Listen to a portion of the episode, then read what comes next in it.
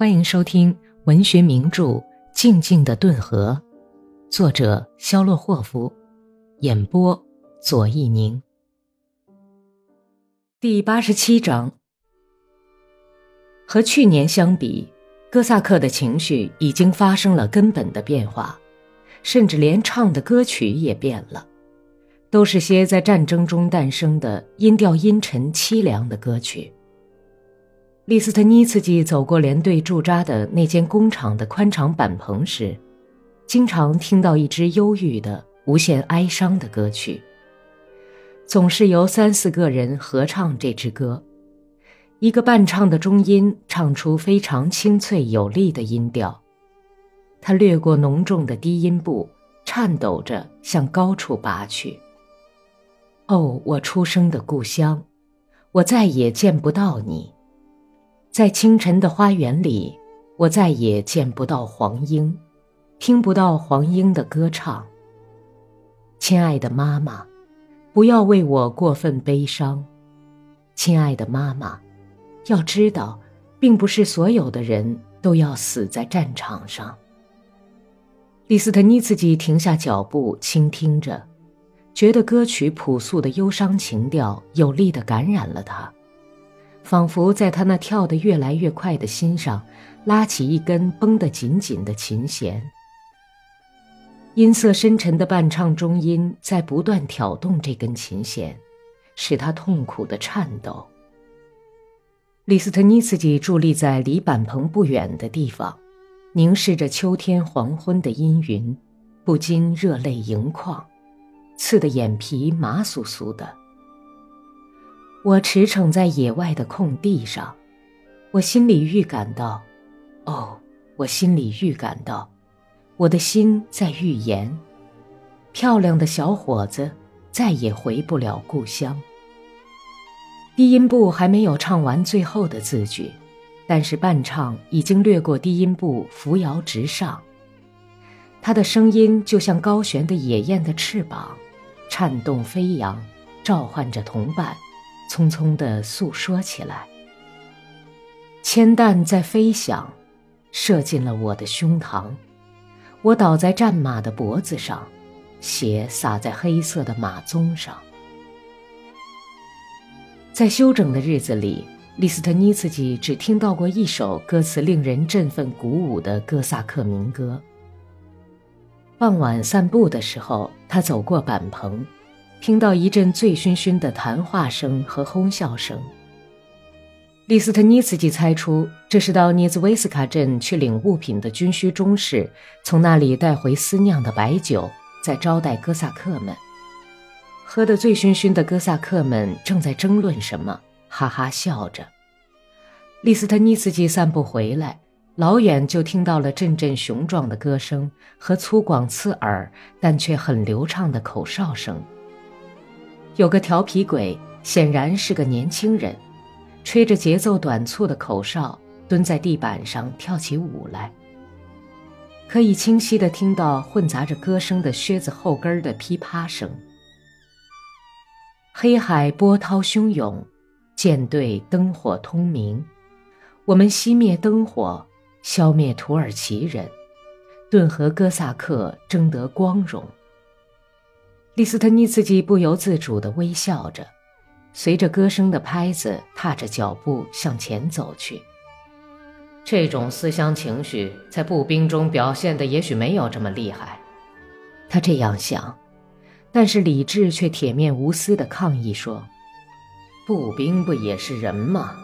当然，哥萨克们对这种被迫无所作为地蹲在战壕里苦熬，会感到更痛苦。”由于军务分工不同，他们过惯了流荡的生活。可是两年来，他们不是无聊地蹲在战壕里，就是在原地折腾，搞一些毫无成效的进攻。军队从来没有这样软弱过。现在迫切需要一只强有力的手，辉煌的胜利和大举进攻，要振作士气。虽然历史上有过一些这样的例子，每当战争拖延下去，就是最坚定的训练有素的军队也会动摇。苏沃洛夫，哼，就连他也曾经历过。但是哥萨克是顶得住的，即使撤退，也总是最后撤退。不管怎么说，这是个独特的、人数不多的、具有英勇善战传统的部族，绝非工厂或农村的那些乌合之众。好像是要说服他放弃这种信念似的，一个嘶哑颤抖的声音在板棚里唱起了美丽的绣球花。很多声音合唱起来，利斯特尼自己走开。但是歌中的那种伤感情调还是不绝于耳。年轻的军官正在祷告上帝，年轻的哥萨克来请求放他回家去。哦，年轻的军官呐，让我们回家去吧，回到父亲那里，回到亲爱的母亲那里，回到年轻的娇妻那里。本丘克逃离前线的第三天傍晚。来到一个临近战区的大商业市镇，已经是万家灯火。微寒使得水洼上结了一层薄冰，稀疏的行人脚步声离很远就可以听见。本丘克一面走一面侧耳谛听，避开灯火通明的街道，在寂静无人的小巷里穿行。刚才在镇口上差一点儿碰到巡逻队。所以现在他像狼似的高度警惕，紧挨着篱笆走，右手一直放在军大衣的口袋里。由于白天总是钻到仓房的糠堆里藏身，大衣已经肮脏不堪。这个镇是军团的后勤基地，驻扎着一部分队伍，遇上巡逻队就糟了。因此，本丘克那生满汗毛的手一直紧握军大衣口袋里有花纹的手枪柄，把它都攥热了。本丘克在镇子边上对面一条荒凉的胡同里走了半天，窥视着每家的大门，仔细观察每座样子寒酸的小房子。这样查找了约二十分钟，他走到转角处的一座破旧的小房子跟前。从百叶窗缝里窥视了一眼，笑了笑，便毫不犹豫地走进了木栅栏。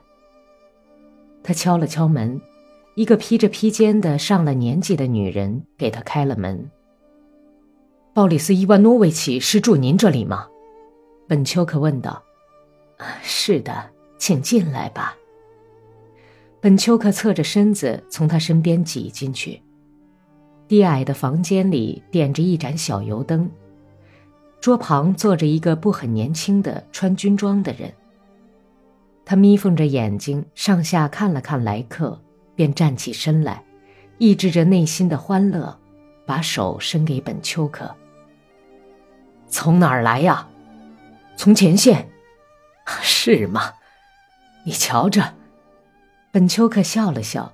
接着用手指尖触了触穿军装人的皮带，声音含混地问：“有空房间吗？”“有有，请到这边来吧。”他把本丘克领到一个更小的房间里，没有点灯，让他坐到椅子上，关好临室的门，拉上窗帘，说：“你在那儿的工作完全结束了？”“完全结束了。”“那儿的情况怎么样啊？”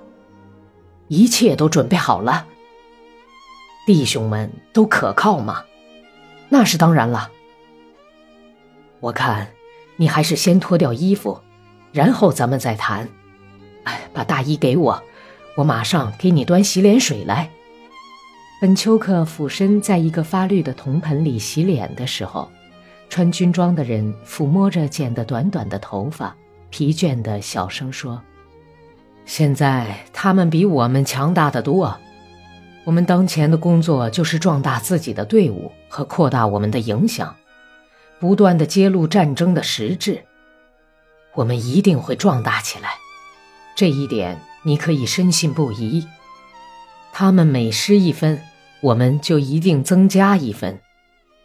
成年人比小孩子固然要强大，但是等到这个成年人开始衰老变弱的时候，那么这个小伙子就会取而代之，而且这种情况下，我们看到的不仅是衰老瘦弱，还会看到整个机体日益加剧的瘫痪。本丘克洗完脸，用一条粗硬的麻布手巾擦着脸，说：“我离开前方时，曾对军官们说出了我的观点，你知道吧？简直好笑极了。在我离开以后，他们当然会搜查机枪手们，也许有一两个弟兄会受审判，但是他们既然拿不出任何证据，能拿他们怎么样？我希望弟兄们分散到各个部队去，这样对我们很有利。”这些人会把土壤肥沃起来。哦，那儿的兄弟们太好了，简直都像火石一样坚强。我收到了斯杰潘的一封信，他要求派个懂得军事的小伙子去。你到他那儿去吧。呃，不过怎么弄到证件呢？弄得到吗？他那儿有什么工作可做？本丘克问道，踮着脚尖儿，把毛巾挂在钉子上。主人笑着问：“训练小伙子们，可是你怎么总长不高呢？”没有必要，本丘克挥了一下手说：“特别是我现在的工作性质，我应该长得像豌豆荚那么大，不惹人注意。”他们一直谈到黎明。过了一天，本丘克换了衣服，化了妆，简直认不出来了。他带上第四四一奥尔尚斯集团的士兵尼古拉乌赫瓦托夫著有因胸部受伤完全退役的证件，离开了市镇，向火车站走去。本集播讲完毕，感谢收听。